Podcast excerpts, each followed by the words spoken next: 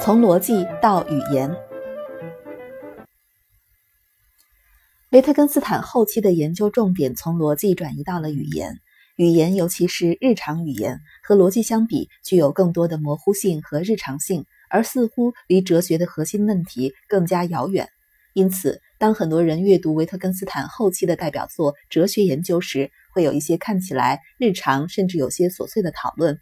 虽然很深入，但是这和哲学的核心问题有什么关系呢？其实，语言在哲学中可以有着和逻辑同等基础的地位，只是在于我们从哪个角度来思考。西方哲学从柏拉图开始，一直有重视理性而轻视直觉的倾向。当人的智慧逐渐发展，古人发现感官和直觉都不是百分之百可以信赖的。如果不能百分之百的确定任何感官经验，我们如何获得任何确定的知识呢？在三个不同的文明中，人类选择了不同的方向。华夏文明选择的是实用主义，不能获得百分之百确定的知识，但是足够实用并用于生活。印度文明选择的是虚无主义，既然肯定了无法获得百分之百确定的知识，这说明了世界的虚妄性。我们自以为真实的世界，它的基础实际上是一片虚无。古希腊却在实用和虚无之外找到了另外一条理性的道路，那就是感官经验是无法被百分之百确定的，但是理性可以确认某些事实。欧几里得的几何公理系统就是这条道路上一个丰硕的成果。我们可以从自明的、无人会质疑的公理，依照逻辑推论出确凿无疑的，但又丰富多彩的结论。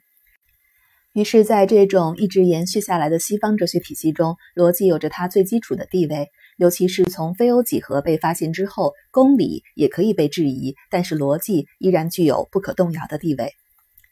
逻辑的这种绝对性激励了一代代数学家和哲学家试图解决数学的基础问题。希尔伯特著名的二十三个问题的第二个就是算术公理之相容性。弗雷格对算术基础的研究和罗素的数学原理也都在这些方面努力，但是哥德尔定理的出现让逻辑的绝对性出现了一丝动摇，在某种程度上显示了人类对于自洽的追求也许并不像我们想象中那么不可置疑。在逻辑哲学论时期，维特根斯坦追随罗素，运用数理逻辑和语言的图像化来试图推出他最后部分的结论。但是，随着更进一步的思考，他认识到了自己的某些错误。这个转变发生在维特根斯坦听了布劳威尔一个关于数学基础的讲座之后。没有人确知那个讲座的哪一部分触动了维特根斯坦，但是这个讲座中有些东西让维特根斯坦相信自己还可以说得更多。布劳威尔是数学直觉主义学派的创始人，直觉主义是和希尔伯特的形式主义、罗素的逻辑主义相对立的一个数学流派。直觉主义最直接的表现是不接受排中律。什么是排中律呢？简单的说，就是对于任何一个逻辑命题 A，A 或非 A 总是真的。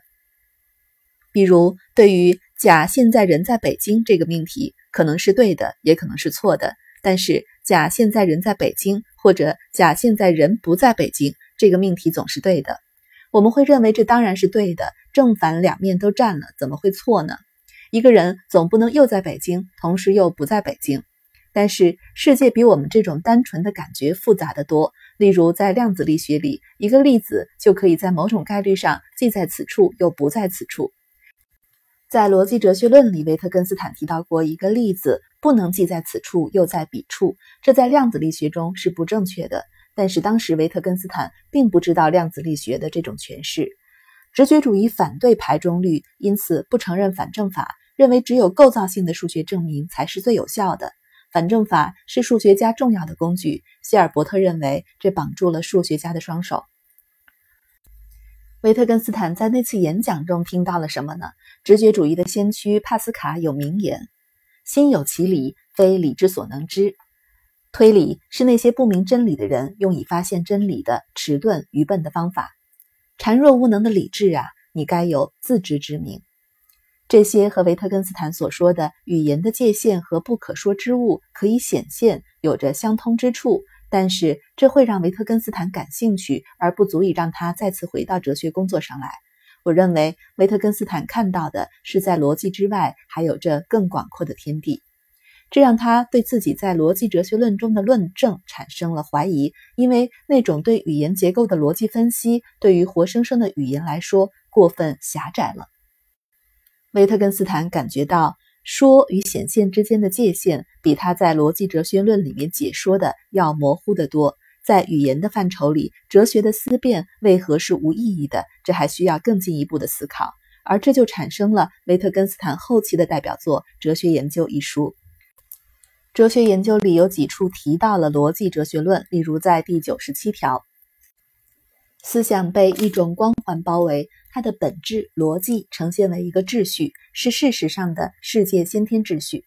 那就是可能性的秩序，这种秩序必须为世界和思想共有，但是这个秩序看起来必须完全简单，它是在所有经验之前的，必须贯穿所有经验，没有经验的迷雾或者任何可以影响到它的不确定性，它必须是最纯净的晶体，但是这个晶体不显现为抽象物，而是某种具体的，而且确实是最具体的，就好像世上最坚硬的东西。我们在这样一种幻想下，对于我们的调查来说，试图捕捉到语言无可比拟的本质，最特别、最深刻、最本质性的，那就是命题概念、词语、证明、真理、经验等之间存在的秩序。这个秩序是一个所谓的超越概念之间的超越秩序。当然，正相反的是，如果这些词汇、语言、经验、世界有着一种用法，它也必然和桌子。登门这些词汇的用法一样谦卑。这里指的是逻辑哲学论里的这段话：我们口头语言的所有命题，实际上就如它们的样子，在逻辑上是完全有序的。我们在这里应该给出的简单事实，不是真理的模型，而是完整的真理本身。我们的问题不是抽象的，也许是最具体的。哲学研究中的这一段文字可以看作维特根斯坦反思自己对语言学思想的一个缩影。维特根斯坦自己通过逻辑，更精确地说是通过他的逻辑原子主义，在逻辑哲学论里曾经觉得自己已经捕捉到了语言无可比拟的本质。到了哲学研究，他发现那不过是个幻影而已。不仅如此，他进一步认为这个目标是任何人都不可能实现的。语言在本质上是一个游戏。在哲学里，貌似崇高不朽的词汇和普通的词汇比较起来，并不在语言游戏中有任何特别的地位。